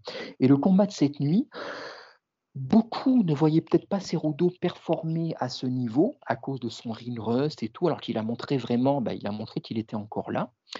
Mais néanmoins, Sterling, pour moi, l'emporte quand même de manière assez nette. Tous les rounds étaient serrés, mais néanmoins quasiment tous à l'avantage de Sterling, qui, passé l'agressivité euh, du tout début de combat de Cerudo, qui était très explosif, qui a fait la marche en avant quasiment tout le combat. Mais je trouve que Sterling a eu une meilleure, a une très bonne gestion de distance. Euh, il avait un très bon footwork, une très bonne défense de lutte. Euh, au sol, il n'a pas été inquiété. Et en fait, Sterling, il a tout juste, il a, il a maîtrisé tout le long, en fait. Il était, euh, il était là en striking aussi. Et en fait, Cerudo, ça peut être un peu en trompe-l'œil comme combat, je trouve. On a l'impression qu'il a eu plus d'activité, mais en fait, il n'a jamais mis Sterling en danger. Vous en pensez quoi? Moi, on avait parlé Moi, en je vais pas être off, d'accord euh, avec toi. Ah, vas-y, non, non. Vas-y, vas-y. bah, vas-y, on moi, on en avait parlé en off, euh, Lionel et euh, euh, dans, le- dans le groupe euh, de discussion. J'ai pour moi 4 rounds à 1 pour, euh, pour, Pour Sterling. pour Sterling. Donc, pour moi, la décision est tout à fait logique, même si les rounds sont très serrés. Là où ça aurait pu être un peu plus compliqué pour Sterling, il y a des moments où il, il shoot un takedown, euh, Cerudo sprawl, et il se retrouve un peu en position de la tortue en face de lui. Et euh, je, me suis, je me suis dit à un moment donné que euh, Cerudo allait tenter une guillotine ou un étranglement euh, bras-tête, mais il l'a pas fait. Alors je sais pas pourquoi. Est-ce qu'il n'a pas voulu le faire? Il n'a pas voulu euh, prendre ce risque-là, mais je trouve que c'est dommage parce qu'il y avait peut-être une opportunité de le faire à ce moment-là. Après, effectivement, dans le premier round, Cerudo place un, un super takedown bien timé. Et là, je me suis dit, ah, peut-être que la soirée va être longue pour Sterling. Et puis finalement, je comprends très vite que physiquement, il y a un tel différentiel que ça va pas pouvoir le faire. Et euh, quand je vois que Sterling amène euh, Cerudo au sol, bon là, je me dis que ça va être une soirée relativement euh, tranquille pour, pour Sterling. Moi, le sentiment que j'ai eu dans ce combat-là, c'est que ça l'était. Je l'ai pas senti en danger une seule fois. Euh, j'ai vraiment trouvé que le seul round qui était vraiment, vraiment euh, discutable, c'était le deuxième, que j'accorde à, à, Cerudo dans le bénéfice du doute. Donc c'est pour ça que je donne 4 à, 4 à 0. Il y en a qui donnent 3-2, je peux encore comprendre le 3-2. Après, euh, les gens qui voient Cerudo gagner, très honnêtement, je le comprends pas. Mais après, je pense que c'est une question d'appréciation et de, feeling et de, ce qu'on aime regarder et voir dans, dans le combat en fait. C'est bien parce qu'il va y avoir confrontation avant- là. Oui, ah non, mais c'est très intéressant. Mais justement, avant de te passer la parole, euh, Enzo, je vais juste revenir. Je suis à peu près, en gros, d'accord avec toi, Nordine. Voilà, j'ai vu à peu près le combat de la même manière que toi. Et notamment, j'insiste. Enfin, moi, voilà, je vraiment, le point sur lequel je vais appuyer, c'est ce que tu as dit. C'est, je n'ai jamais senti comme toi Sterling en danger. Voilà. En gros, il n'a pas, pas marché sur ses roues d'eau, mais il était un peu au-dessus en à peu près tout. Le seul point sur lequel je diffère avec toi, c'est le côté physique. Parce que j'ai trouvé, moi, j'ai été étonné par Ah, Cerudo. pareil. hein. Je trouvais qu'il dégageait une puissance, mais Ouais. déjà, je, je l'ai trouvé énorme dans la cage, mais Non, énorme. mais première, première seconde du combat, déjà, je me suis dit, la, dif- la différence physique, elle se fait quand même beaucoup moins sentir que ce que j'imaginais. Genre, euh, Oui, je suis tout à fait d'accord. Voilà, non, enfin, je voulais juste indiquer ça et parce que pour moi, à la limite, le seul danger que j'aurais pu sentir venir, c'est paradoxalement pas du, au, côté, au niveau de la lutte, là où j'aurais pu penser, mais c'était euh, au niveau quand il est resté debout. Je craignais vraiment, on sait que Cerudo, ben, on sentait qu'il avait quand même une frappe euh, sèche et lourde, et j'ai trouvé que euh, Sterling pardon, faisait s'exposer peut-être un peu trop à rester debout. Vas-y, Endo. Bah, pour revenir juste sur ce que tu disais, ce qui joue beaucoup aussi là-dessus dans les phases de striking, c'est aussi la posture. C'est judo, euh, Cerudo a une posture très euh, très droite, le, le menton bien Oui, haut, oui. et du coup ça lui donne aussi une, une posture qui en impose physiquement, alors que Aljo à côté, il a un côté un peu plus voûté. Et euh, du coup, ça indiquait quand même un rapport physique qui n'était pas aussi dominant de- pour pour Aljo que ce qu'on pouvait imaginer. Moi, du coup, bah, je, je vais être vraiment dans, dans l'autre camp, même si sur ce genre de combat, c'est en vrai, c'est toujours compliqué parce que quasiment tous les rounds sont close. Et du coup, bah, ça peut quand même vite basculer d'un côté ou de l'autre selon comment on évalue les critères, selon comment on voit les choses. Et, euh, mais c'est un combat qui est très serré dans l'ensemble, tactiquement très intéressant. C'est un- pas un combat inoubliable, hein, je pense que ouais, d'ici quelques mois, euh, on n'en parlera plus, plus trop. Mais euh, c'est un combat assez intéressant tactiquement, comme toi, tu, tu parlais tout à l'heure du, du Bellal contre, contre Burns.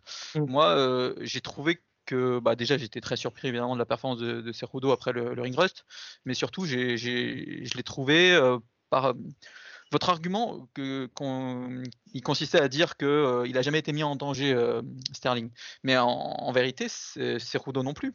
Il a jamais été vraiment mis en danger dans ce combat. C'est un combat où chacun a eu des bonnes phases, chacun a eu des takedowns, debout, il y a eu des phases assez équilibrées aussi. Je trouve un, un bon travail en low kick de, de Cerudo.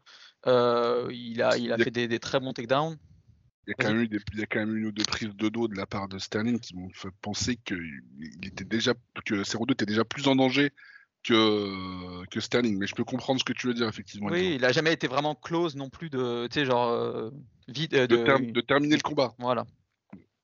Mais ouais, c'est un, combat qui est très serré dans l'ensemble. Moi, la décision pour Aljo, je la conteste pas. hein, je peux tout à fait l'entendre. Moi, perso, dans mon scoring, j'avais ces, ces, ces mais tellement les rounds sont serrés que rapidement, euh, à 2-3 rounds près, bah, ça change toute la carte.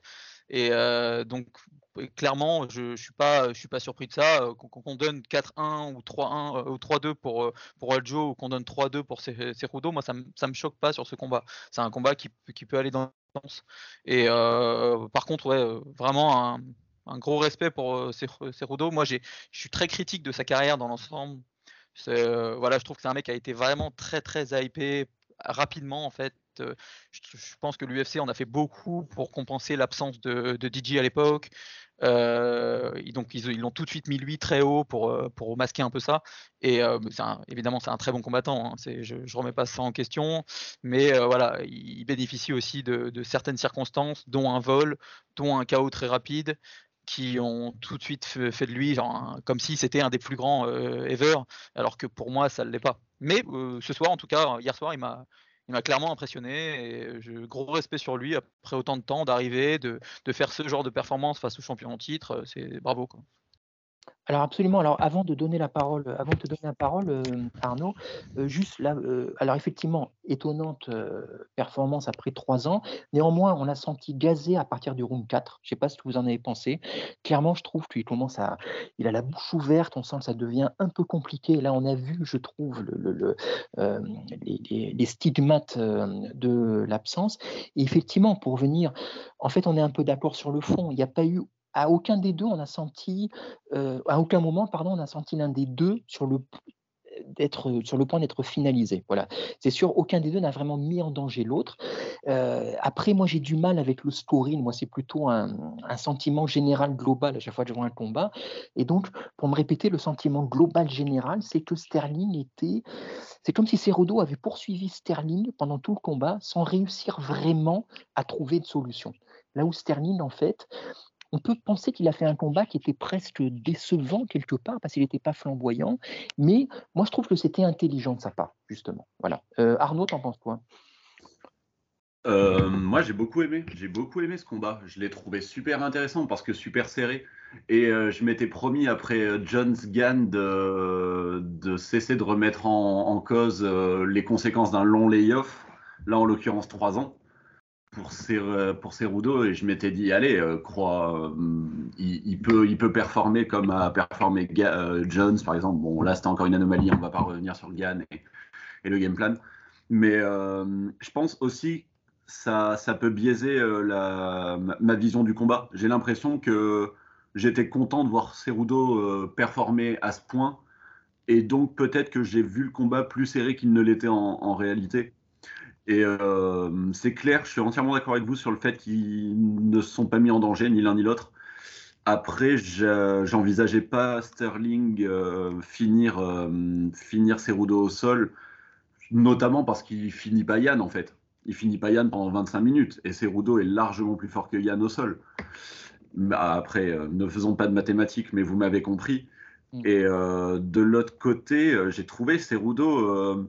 Euh, ce que dit Nordin, ça m'a ça m'a marqué de euh, clairement aussi quand il quand il score un takedown mais super significatif là. Vraiment le double leg qui emmène au sol. Je me suis dit waouh, si ça se répète à plusieurs reprises, c'est fini c'est fini et surtout que c'est très visuel comme façon de faire et genre euh, j'imagine très bien le juge qui qui dit allez Cerudo euh, Cerudo quoi Et sinon, à un moment, il y a un autre truc qui m'a marqué dans le combat, c'est le round 4. Le round 4, je trouve que Sterling, il déroule. Et c'est vrai que Lionel t'évoquait le moment où tu trouves que Cerudo euh, commence à gazer. Mais le round 4, euh, c'est une masterclass. Et dans un combat serré comme ça, je pense que quand tu prends un round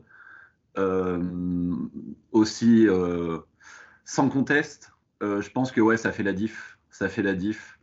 Et pour finir, faut pas s'y tromper, aux, frappes significatives, il y a un gap, mais énorme. hein.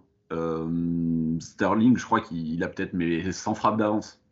Et euh, j'aime bien quand ils font l'image là avec le corps et pour montrer où il frappe. C'était Mm. tellement équilibré, énormément de low kick, énormément de middle, euh, de frappe au corps et énormément de, de frappe à la tête, et même les deux. hein. Et c'est ça qui a rendu le combat. euh, allez, je m'enflamme à peine, mais ouais, je l'ai trouvé vraiment bien. Je l'ai beaucoup aimé. Je serais capable de le re-regarder. Pas tout de suite. euh, Pas tout de suite. Mais alors, euh, selon, selon toi, selon toi Nordine et toi Arnaud, euh, vu que toi Enzo, bah, tu vois, tu vois plutôt Cerudo vainqueur, qu'est-ce qu'il aurait fallu que Cerudo fasse de plus, si possible, pour l'emporter?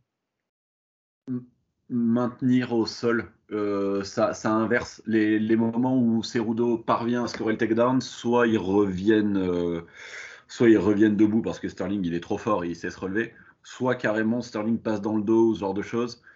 Et ouais, euh, punaise, je sais pas. Et je, je déteste la théorie selon laquelle le challenger doit en faire un peu plus que le champion. Je trouve ça complètement Oui, euh, idiot. Ça, c'est très Ça, faux. ça veut rien dire. Je veux dire, on est dans un combat, il y a un mec et un autre mec. Je vois pas pourquoi, là, parce que le mec est champion, il a le droit de se reposer un peu sur lauriers. Non, t'as gagné le round, t'as gagné le round. Donc, euh, j'espère que les juges ont pas vu le truc comme ça. Après, euh, debout, ouais, non, c'est pas le striking qui a joué. Peut il score un takedown de plus à chaque round, je pense qu'il les prend tous. Je pense qu'il peut finir limite en 50-45 aux yeux des juges. Vu comme le mec qui a noté euh, Cerudo euh, l'a noté, euh, je serais pas du tout étonné si quelques takedowns en plus suffisaient pour lui faire prendre la décision. Nordine, tu es d'accord? C'est compliqué. Effectivement, c'est c'est- c'est, euh, dé- déjà c'est- Cerudo, c'est quand même pas sa, sa catégorie euh, de, de prédilection, on va dire. Qu'est-ce qui lui a manqué? Je je sais pas. C'est vrai qu'avec l'inactivité, même s'il fait un très bon retour et que son combat, il en a vraiment pas à rougir. euh, je pense que l'âge, je sais pas quel âge il a. euh, Ah, il a C'est quoi, Roudou. 36, je crois. mais- Ouais, 37, voilà, 36. c'est voilà. Il- Ouais.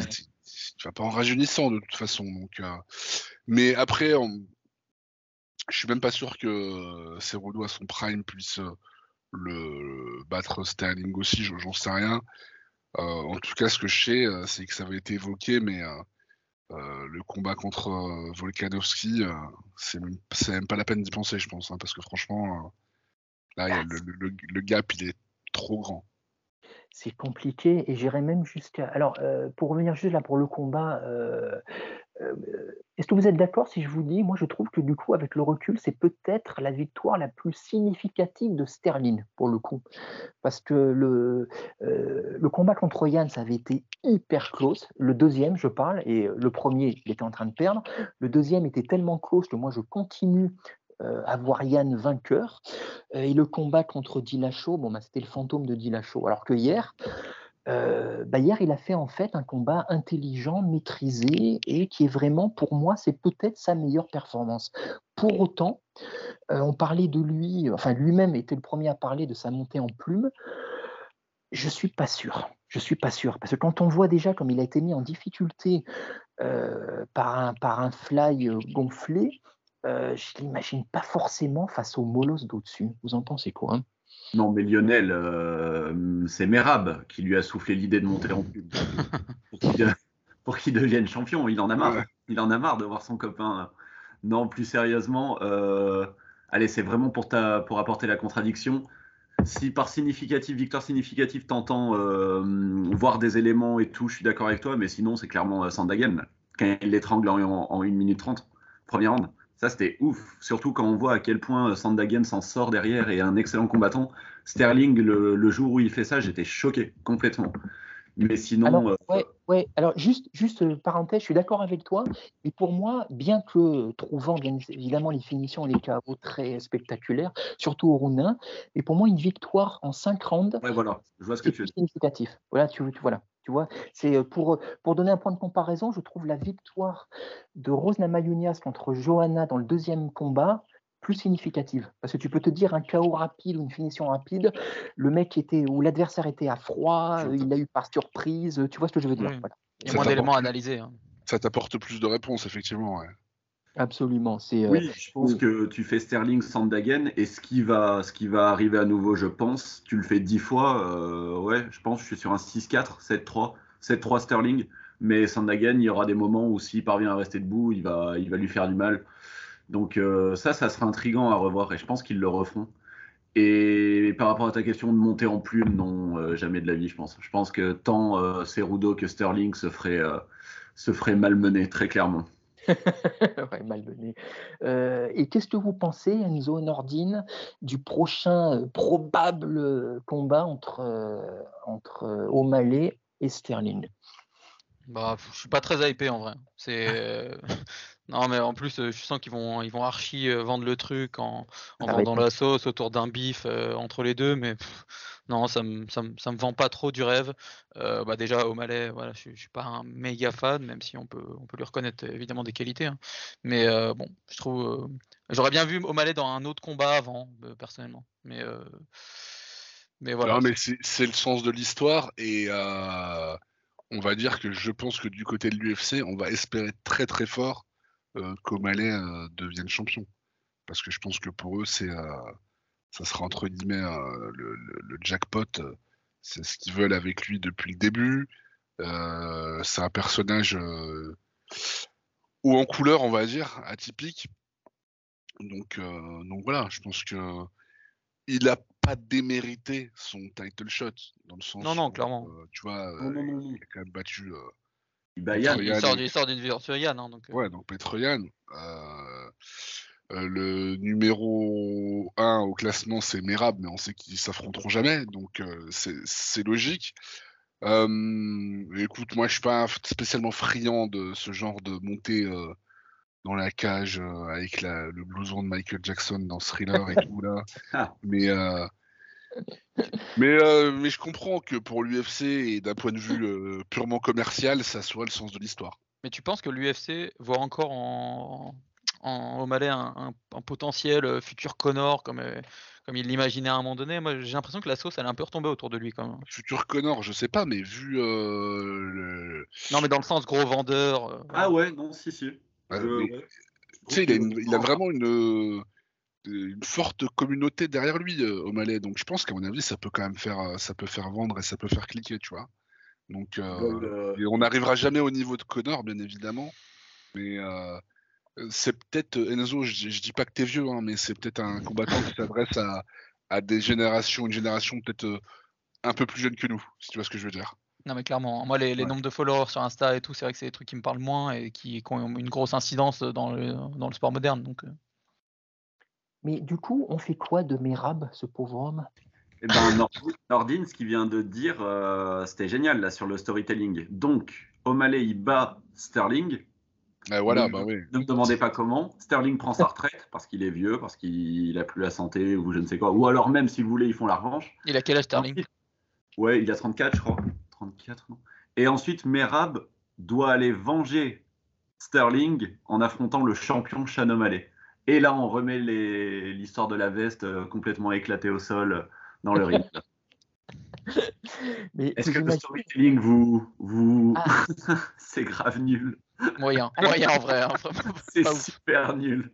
Ah non, Ah, mais mais- tu, mais mais tu sais que tu plaisantes à moitié, mais si O'Malley devient champion et qu'il doit affronter euh, Merab, L'autre, il va euh, c'est des grosses, c'est des grosses ficelles sur lesquelles ils vont tirer. Hein. Oh Ouais, il va venger son meilleur ami, etc., etc. Non, mais en vrai, Sterling, il demandera la revanche. Donc, euh. Oui, oui. euh, Donc ça va casser un peu le, le délire de. Et ça répond pas à la question de Lionel, qui était qu'est-ce qu'on fait de, de Merab? Mais en attendant, je pense que Merab, il va juste servir à, à, bah, casser la gueule de tout le monde avant. Quoi. Tous ceux qui arrivent jusqu'au titre à peu près, euh, ouais, il... il va les punir.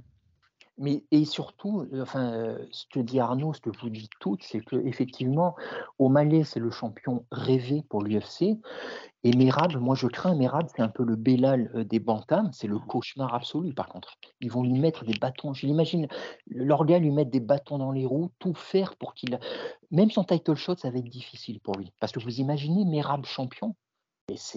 Ah c'est horrible pour eux. Moi, moi, je, moi, moi, je pense que l'idéal pour. euh, ouais, c'est sûr que Merab, c'est pas du tout le, le profil vendeur. Mais, euh, mais commencer à surveiller les réseaux, à mon avis, peut-être qu'il y en a déjà eu. Mais je pense qu'il va y avoir quelques pics entre euh, Nurmagomedov et O'Malley. Et je pense que euh, à terme, on va arriver sur un O'Malley euh, Nurmagomedov qui, Oui, qui sera bah, plutôt depuis- vendeur. ouais, bah, il était hier dans la foule, je crois, en plus, euh, Norman Omedov. Donc écoute, c'est, euh, rien n'est C'est lequel? euh, Oumar? Non. euh, C'est Omar, ouais. C'est Omar. ouais. Ou Ouais. alors, on espère que euh, un peu un truc à la Team Alpha Male, quand Garbrandt et Dillashaw euh, s'étaient trahis, et on espère, euh, on espère le drama et Sterling et Merab se détestent.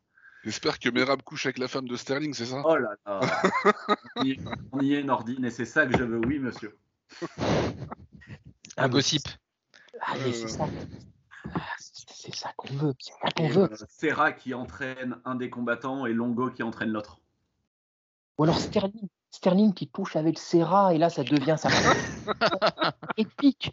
Et je vous ai mis des images dans la tête, mais je me les suis mises aussi, si ça peut vous rassurer. Donc, c'est une- c'est une victoire à la Pyrrhus. Mais et euh, Cerudo, Cerudo, on en fait quoi? Il, il a, Il, il a, a dit- annoncé la fin, non Ouais, il a dit au micro que c'était peut-être la dernière fois que vous me voyez. Peut-être, eh, peut-être, mais moi j'aime pas ces peut-être. Il se laisse une porte. euh, c'est, c'est, sait-on jamais, sait-on jamais? Ah, je sais pas, je sais En pas. tout cas, mais, moi, Avec ce euh, que âge. vu- euh, Moi, ce que j'ai vu de Cerudo en tant que coach, euh, je pense qu'il devrait s'investir dans, dans Ouais. cette activité-là parce qu'il est plutôt talentueux. Je trouvais qu'il faisait du bon travail euh, avec euh, les athlètes qu'il avait, qu'il avait avec lui. Donc, euh, il, devrait, euh, il devrait continuer là-dedans pour être toujours dans les MMA. Et, euh, et voilà. Après, au vu de Alors- sa perf, en vrai, s'il veut continuer, hein, parce que s'il arrête, tout le monde comprendrait, hein, mais s'il veut continuer, ça peut donner pas mal de confrontations intéressantes avec euh, le, le top 5 de la, de la KT. hein. Ouais, mais euh, Cerudo, et je te repose la question, Lionel, en fait, mais euh, on, enfin, en fait, euh, ouais, on en fait quoi? Parce que s'il n'a pas le titre des Bantam, il va pas faire un run. Euh, Henri Cerudo, il va pas Bah, faire un ça. run. Et, et il, ouais, il monte, il monte et il se fait tu- tuer par Volkanovski. Non, ouais, du coup, il n'y a plus rien, et je crois qu'il le sait. On peut lui Mm. reprocher beaucoup de choses, mais je crois qu'il est lucide et pragmatique et malin. Et du coup, non, non, il a compris. Il a compris que c'était un one-shot. Ça a échoué. Ah oui. Merci. Il va pas devenir gatekeeper de la, de la Ouais, KT, voilà. quoi, tu vois, Non, c'est- non. ça n'a pas de sens. Non, absolument. Et Et en tant que spectateur, ça serait intéressant par contre. De ouf. Euh, Cerudo Merab, euh, Ouais, voilà, Cerudo Yann, euh, franchement, tu, punaise. tu prends jours. Cerudo Yann.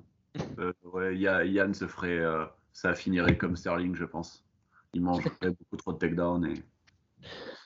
Mais euh, pour venir juste, je suis tout à fait d'accord avec ce que vous dites. Juste, Cerudo coach, je suis d'accord avec vous. Moi, la seule, le seul petit bémol ou la seule interrogation que j'aurais, c'est est-ce qu'il saurait se mettre en retrait suffisamment?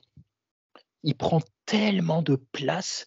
Euh, J'espère que ce ne serait pas le genre de coach euh, pour caricaturer à la Fernand Lopez un peu. Le mec qui parle plus que son combattant. Je sais pas parce que moi la première fois que je l'ai vu coacher c'était contre euh, c'était contre c'était quand il a accompagné Weili Zhang je crois Mm. quand elle est venue s'entraîner au- au- aux États-Unis et j'ai pas eu cette impression de, de mise en avant perpétuelle ou, ou malsaine tu vois. Donc euh, après j'ai pas non plus suivi ses réseaux sociaux euh, euh, de manière assidue pour voir si effectivement il en faisait des caisses ou pas. Mm. donc à voir Après, non, non, mais après, voilà. Puis après, c'est aussi quelqu'un de très intelligent, voilà, qui surjouait son personnage à l'excès, et puis qu'on aime ou pas.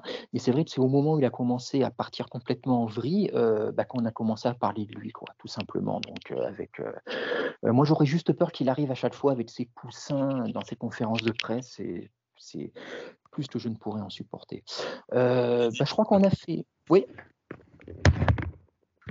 Non, non, je t'en prie, je, je ponctuais, euh, je ponctuais euh, le- le- tes propos sur les, les coussins. Ça va pas du tout. Qu'est-ce que c'est que ça?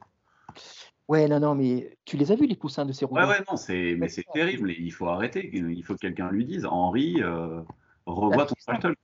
Ah, mais c'est ça. Mais je crois que tu sais, il a atteint un tel niveau que les gens n'osent plus en fait lui parler. c'est Là, terrible. il faudrait vraiment que son ami d'enfance ou sa femme lui, le prenne entre quatre yeux et lui dise écoute, euh, il, il faut, qu'on parle. Voilà, c'est, ou son psy, je sais pas, enfin, c'est, que sais-je. Euh, bah, je crois qu'on a fait le tour. Si vous voulez rajouter quelque chose sur l'event, je crois qu'on a à peu près rien oublié. Euh, donc, euh, bah, écoutez, bah, merci de nous avoir écoutés. Euh, si vous voulez rajouter, alors même pas cette fois-ci, pas sur l'event, mais rajouter quelque chose ou faire passer un message ou dire bonjour à quelqu'un, je sais pas. C'est voilà, c'est J'ai en- Clio 3 à vendre. non, je déconne. Est-ce que je peux vous demander votre, euh, votre prono pour Jairzinho, euh, Gelton Almeida? Ah bah, Jailton Alme- Jailton Almeida, c'est mon gars, Arnaud, sais très bien. Donc, euh, Eh ben, je pense que, que Biggie Boy, il va le- il va l'assommer. euh, non, je, je pense pas, non. Je pense que je vois une soumission. euh, une C'est en soumission, ça? euh, Ouais, Ouais, c'est le main c'est event de le Fight. Night de l'année prochaine. De l'année prochaine. Oh la pauvreté. Oui, mais de toute façon, euh, c'est le Bellator euh, le, le week-end prochain qui compte. Ah, c'est vrai. Ah oui. Mais Arnaud, je te soupçonne d'être tellement toujours dans la provocation que tu en viens à te faire du mal en fait quand tu fais ce genre, ce genre de pronostic. Tu vois, tu as la raison qui te dit une chose, mais cette envie, cette, ce démon en toi, tu sais, C'est ce, c'est ce qui te- côté parieur qui est un petit peu insupportable malheureusement, mais vous vous rendez pas compte, il a une cote de 5, euh, Biggie Boy. Ah ouais, Et, non, euh, voilà, d'accord. Et la oui, cote mais de la- Coupard. La, règle, la, règle est, la règle est toujours la même. On, on, ne- on pronostique toujours la personne qui, qui peut te tuer en un coup. Gelton Almeida, euh, Almeida, il doit être parfait 25 minutes. Biggie Boy, il a besoin d'être parfait 3 secondes. Donc euh, la question se pose pas. On verra ça. On en reparlera en temps et en heure. Euh, bah, merci beaucoup. Vraiment, merci beaucoup à vous. Merci à toi. présence. Merci à toi. Euh, de votre expertise. Euh, bah, écoutez, de toute façon, c'est amené à être, euh, à être réitéré euh, si vous en avez envie. Bah, merci à vous d'avoir écouté. N'hésitez pas à liker, partager, commenter. Je sais j'insiste à chaque fois dessus. Et puis, euh, bah, on vous dit à très bientôt, bah, sans doute, euh, bah, comme vient de le dire Arnaud, pour le Bellator, euh, qui a lieu en fin de semaine, avec euh, euh, bah, notamment, bah, on parlera bien sûr de Mansour Barnaoui. Euh, bah, merci à tous et à bientôt, à la prochaine. Salut. Salut, ciao. Au revoir tout le monde.